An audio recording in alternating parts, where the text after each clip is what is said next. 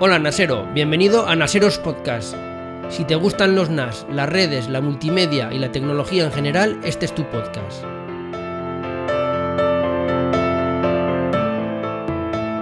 Hola de nuevo Naseros, ya estamos de vuelta, ya me conocéis, yo soy Mac Hosan y este es el podcast del blog de Naseros. Hoy traigo un podcast más clásico, más en la línea de lo que era hasta ahora Naseros. Ya sabéis que este verano estoy haciendo unos podcasts un poquito distintos, un poquito más de reflexión, pero bueno, como ya os he comentado más de una vez, ahora en pasar el verano haré un podcast aparte para tratar todos estos temas y lo que va a ser el podcast de Naseros, pues bueno, va a seguir siendo más o menos como era hasta ahora. Entonces, hoy os traigo un podcast, como ya digo, de la línea clásica, de lo que solía hacer hasta ahora ya lo avisé ayer que iba a hablar de redes mesh. De hecho, en concreto, este podcast lo iba a grabar ayer, pero bueno, como surgieron otros temas, decidí cambiar última hora. Entonces, voy a hablar de varios tipos de redes mesh, porque muchísimos de vosotros me preguntéis qué red mesh me compro, porque hay muchos modelos en el mercado. Incluso dentro de cada marca hay varios modelos. Entonces, no voy a empezar a explicar uno por uno todas las características que tiene, porque ya hay bastantes vídeos y varios podcasts específicos sobre ellos. De hecho, hay cuatro o cinco vídeos de cada uno de los que voy a hablar ahora, pero más que nada es para ponerlos en comparativa unos con otros para que sepáis más o menos, en caso de vuestras necesidades o del dinero que tengáis o de vuestra economía, más o menos decidir qué modelo en caso de que queréis dar el salto a una red mesh. En las notas del podcast colocaré los enlaces a los diferentes vídeos, pues porque en caso de que tengáis duda para que no los tengáis que buscar. Entonces vamos a empezar por el primero, por Amplify de la marca Ubiquiti en cuanto a los pros de esta red mesh es sobre todo el diseño. Ya habréis visto los vídeos y si no, como ya digo, podéis ir a verlo. Tiene un diseño muy muy bonito, tiene un diseño muy Apple, tiene lo que es el router central, es un cubo blanco muy bien diseñado, muy elegante, con una pantalla táctil donde nos da bastante información pues, de la velocidad de subida, de bajada, los dispositivos que tenemos conectados, nos marca la hora como si fuera un reloj por si lo tenemos colocado en el salón o en un sitio que no queremos que desentone entonces, tanto el diseño de la unidad central como luego los satélites está muy bien. Es el típico router que tu pareja no te va a decir nada si lo colocas en el salón o los repetidores si están colocados en cualquier habitación. Luego además la antena de los extensores o repetidores, como lo queréis decir, van pegadas con una especie de imán, se pueden girar, se pueden orientar de tal manera que los podemos orientar hacia la zona que más nos interese y además son los que tienen un mayor alcance. De las tres marcas que voy a hablar ahora, del Amplify de Ubiquiti, del Orbit Netgear y del Deco M5 de TP-Link, este es el que más alcance tiene.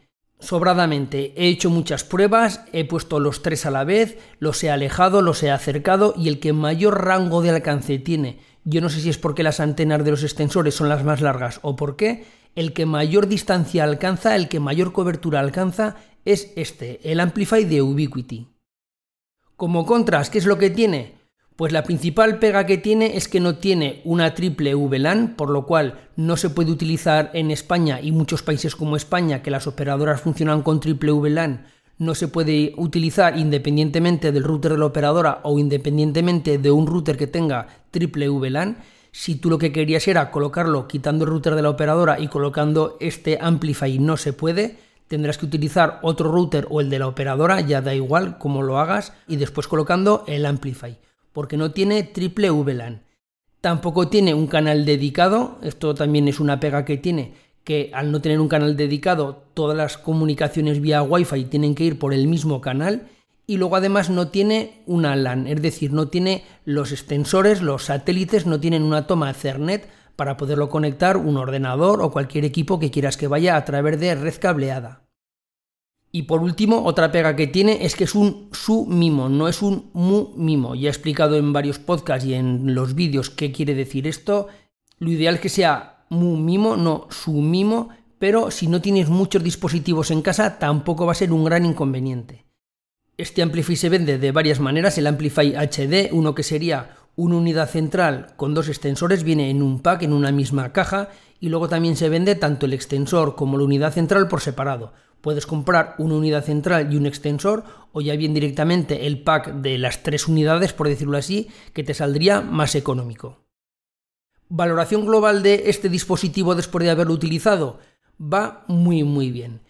aunque no sea muy mimo, si no tienes una casa con muchísimos dispositivos, no vais a tener ningún problema. Si esto lo queréis utilizar en un bar o en algún sitio donde ya hay muchísimos dispositivos, el hecho de que no sea un muy mimo sí que os puede traer problemas. Pero en una casa normal, con una cantidad de dispositivos normal, el hecho de que no sea un muy mimo no tiene por qué interferir y no tiene por qué daros grandes problemas. Como ya digo, yo lo he utilizado durante meses en casa y la verdad es que me ha ido muy, muy, muy bien. El precio de este pack es de unos 340 euros, lo acabo de mirar en Amazon, ya sabéis que puede fluctuar mucho el precio, pero más o menos es para tener una referencia. De aquí damos el salto a Netgear, a los Orbi de Netgear. Orbi son las redes mesh de Netgear y hay muchos modelos. De hecho, hay tantos modelos que muchas veces es un lío el decidir un modelo u otro. Tengo un vídeo hecho explicando todos los modelos, en qué se diferencian unos y otros, por qué uno es mejor, por qué otro es peor, Allí explico las velocidades de retorno dedicado de cada modelo, la flash, la RAM, el número de antenas, el número de tomas Ethernet que tiene cada uno de ellos. Como ya digo, si tenéis cualquier duda con esta red mesh de Netgear, podéis ir a este vídeo y vais a ver cómo se os van a despejar todas las dudas que tenéis. Valoración de Netgear. Pros. Es un mumimo. Eso está muy bien porque es un mumimo, por lo cual, independientemente del número de dispositivos que tengamos en casa, nos va a ir muy bien. Después, importantísimo, la gran diferencia de este Orbit Netgear frente al Deco M5 de TP-Link que vamos a ver luego o al Amplify es que este sí que tiene una triple VLAN. Es decir, como ya veréis en el vídeo, y si no también podéis verlo porque he hecho varios vídeos sobre esta red mesh, se puede quitar directamente el router de la operadora. Yo lo que hice fue quité el router de la operadora y coloqué el router de esta red mesh de Orbit de Netgear. Tiene todas las funciones plenas de un router, no os hace falta un router de apoyo. Por supuesto, también se puede colocar si queréis conectándolo directamente a un router de operadora. No tenéis por qué quitarlo, pero que sepáis que este es el único modelo de estas redes mesh que sí que pueden funcionar totalmente como independiente, totalmente como un router que hace todas las funciones. Tiene un canal dedicado, eso no lo tenía el Amplified Ubiquity y como vamos a ver tampoco lo tiene el Deco M5 de TP-Link, por lo cual el canal por el que, por decirlo de alguna manera, se hablan entre sí todos los dispositivos de la red mesh va a ir por un canal que no lo van a ver el resto de los dispositivos, no lo van a ver los teléfonos móviles o tablet u ordenadores y por ese canal dedicado es por el que va a establecer la comunicación la unidad central con el satélite. Yo probé el RBK50, es el tope de gama, es el más caro, es el más potente y este tiene dos unidades, uno que sería la unidad central y otro que sería el repetidor, extensor, llamarlo como queráis. ¿Cuáles son las contras? Pues básicamente tiene dos. En primer lugar, el precio. No es que sea una contra, es que es el modelo más caro, porque el RBK 50 vale 400 euros y luego además tiene solo, como ya he dicho, dos dispositivos, por lo cual, aunque sean muy potentes, solo hay dos dispositivos. De todos modos, para cubrir una casa bastante grande, una casa de tamaño normal, es más que suficiente. Y luego, como ya sabéis, si queréis podéis comprar otras unidades, podéis comprar otros repetidores, colocarlos y ya está. Es tan fácil como comprarlo, agregarlo a lo que sería la red mesh y podéis añadir tantos nodos como queráis.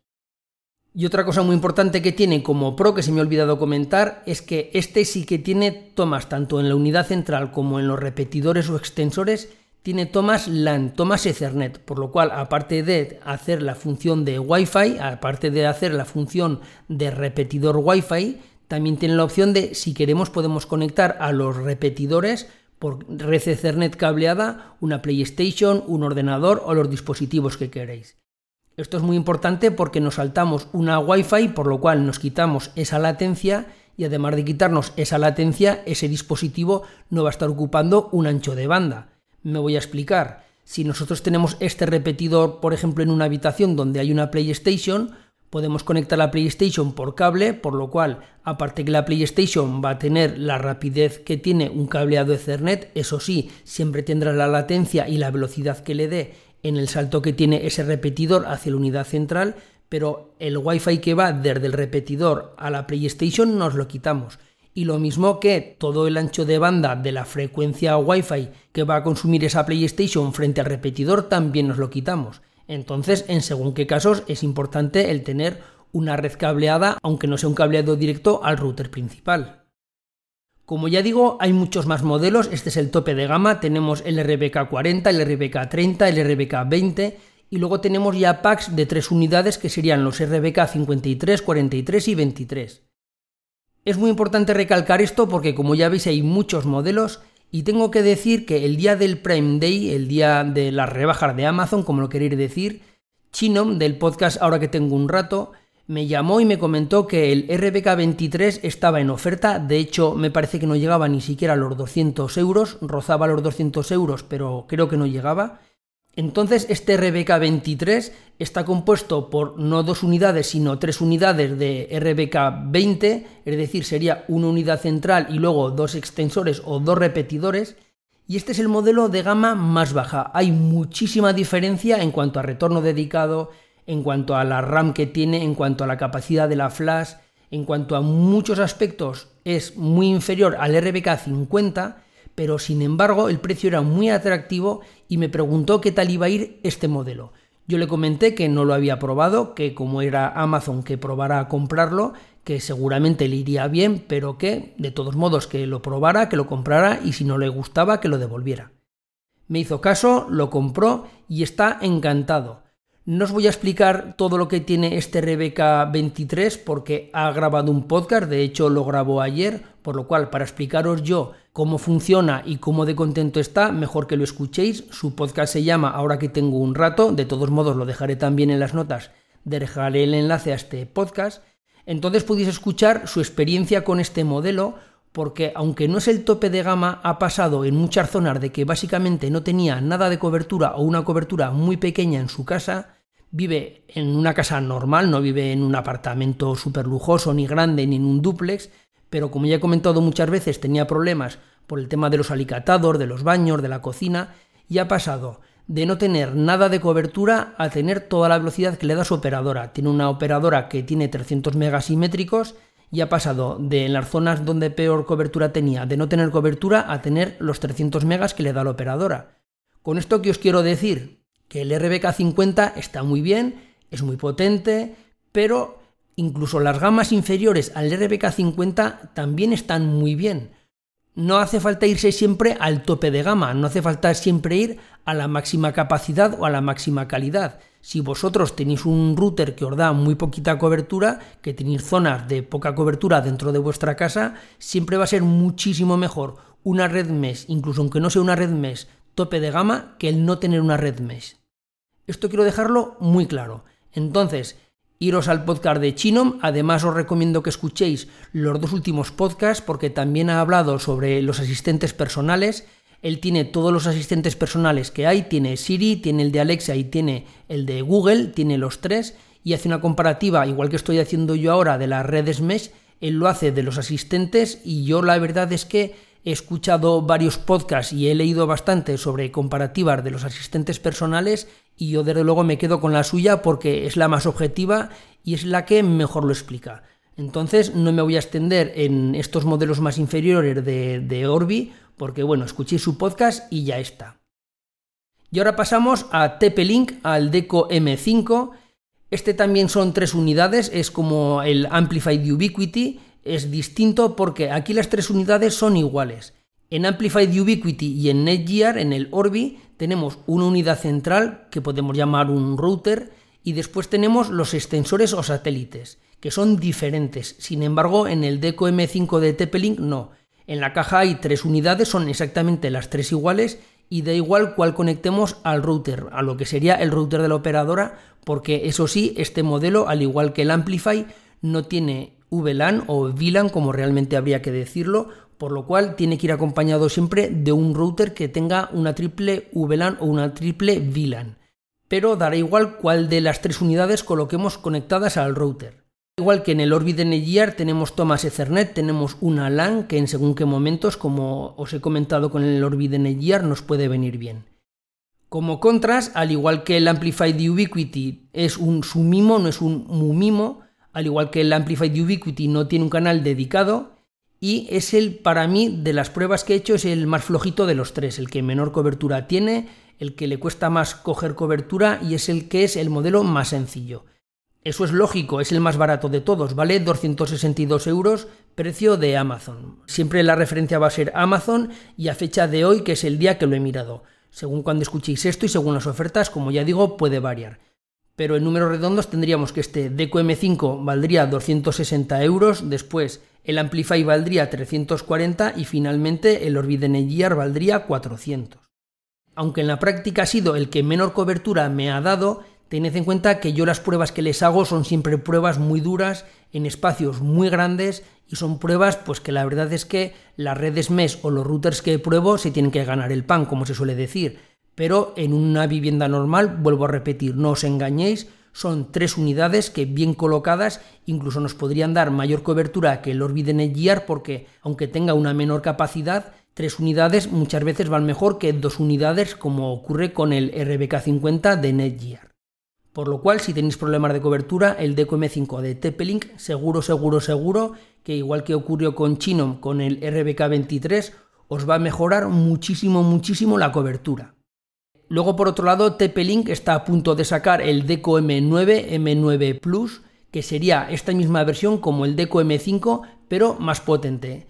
Físicamente el Deco M9 Plus es exactamente igual que el M5, pero eso sí, ya es muy parecido al Orbit de es decir, va a ser un Mumimo, va a ser una C2200, va a tener un canal dedicado, es decir, va a ser una red mesh muchísimo más potente que el Deco M5. Me imagino que el precio también estará en concordancia. Será mucho más potente, igual que ocurre con el Orbit Netgear, porque tendrá más prestaciones, pero el precio también cambiará. De todos modos, habrá que esperar a que lo saquen. Yo si puedo lo probaré y os comentaré qué tal va. Así pues, en conclusión, ¿qué podemos decir? Cualquiera de las tres redes mesh os va a ir muy bien. Es más, cualquier red mesh os va a mejorar muchísimo, muchísimo, muchísimo la cobertura de vuestra casa. Siempre os digo que el futuro va a ser las redes mesh. El día de mañana no vamos a concebir una red Wi-Fi en casa que no sea una red mesh de un fabricante, de otro, más cara, más barata, con más nodos, con menos nodos, pero el que pruebe una red mesh os aseguro que jamás vuelve a tener un router normal, por decirlo de alguna manera. Porque la capacidad de Wi-Fi que se tiene en una red mesh es brutal. En cuanto a cuál elegir, pues ya depende de las prestaciones y del precio que os queréis gastar. El Amplify, pues está muy bien. Para mí es el que mayor cobertura me ha dado. De hecho, he probado a colocar en cada uno de ellos la unidad central ir separando lo que serían los satélites de cada una de las tres marcas y el que más lejos me ha llegado siempre ha sido Amplify, es el que mayor cobertura me ha dado. No es muy mimo, pero como ya digo, si no tienes infinidad de dispositivos conectados, no va a ser mayor problema y luego además también carece de lo que serían tomas Ethernet en los satélites, pero si tú, tu navegación va a ser siempre a través de Wi-Fi, porque lo vas a hacer a través de un tablet, de un smartphone o de un portátil a través de vía inalámbrica, el hecho de que no tengan cable Ethernet o que no tengan una toma Ethernet tampoco te va a influir en nada. Eso sí, tanto el Amplify como el DQM5 de TP-Link van a tener que ir acompañados siempre del router de la operadora o de un router que os coloquéis vosotros. Sería como si dijéramos un extensor Wi-Fi. Es como si dijéramos que anulamos la Wi-Fi del router de la operadora, colocamos cualquiera de estos dos y la verdad es que nos va a mejorar muchísimo la cobertura Wi-Fi, pero el peso de la red lo llevará siempre el router de la operadora o el router neutro que tengamos. El Orbit Netgear es el más potente, es el que tiene mayor capacidad de procesamiento, es el que tiene triple VLAN, tiene además las tomas Ethernet, pero es el más caro. Ya deberéis valorar si queréis el Orbit Gear o cualquiera de los otros dos. Y luego el m 5 es el que es el más flojito, el que tiene menor potencia, el que tiene menor alcance. De hecho, si separas mucho las unidades del m 5 de las tres unidades que vienen, llegan a perder la cobertura. Cuando me refiero a si las separas mucho es si las separas mucho en una casa muy grande. En un piso normal, en una casa normal, no vais a tener ningún problema y es el más económico. Y luego tiene también la ventaja de la toma Ethernet o del cableado LAN en caso de que os hiciera falta. Ya con esto tenéis que valorar si primáis la estética, como puede ser el caso de Amplify. Los otros no son feos, pero no llegan a la exquisitez de Amplify. O si primáis la potencia y no tener tantos cacharros, en ese caso tendríais que ir al Orbit Netgear. O si queréis una solución más económica, el Deco M5 de TP-Link porque como ya digo, aunque sea la solución de menor rendimiento y más económica, la verdad es que funciona muy muy bien.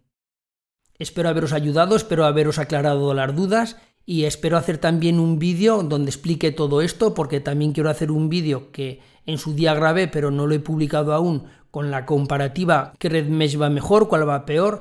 Haré un mapa de calor como hago siempre con la cobertura de los tres dispositivos de las tres redes mesh pero bueno, eso será más adelante y de momento aquí os dejo este podcast. Así que esto ha sido todo, nos escuchamos en la próxima, un saludo y adiós.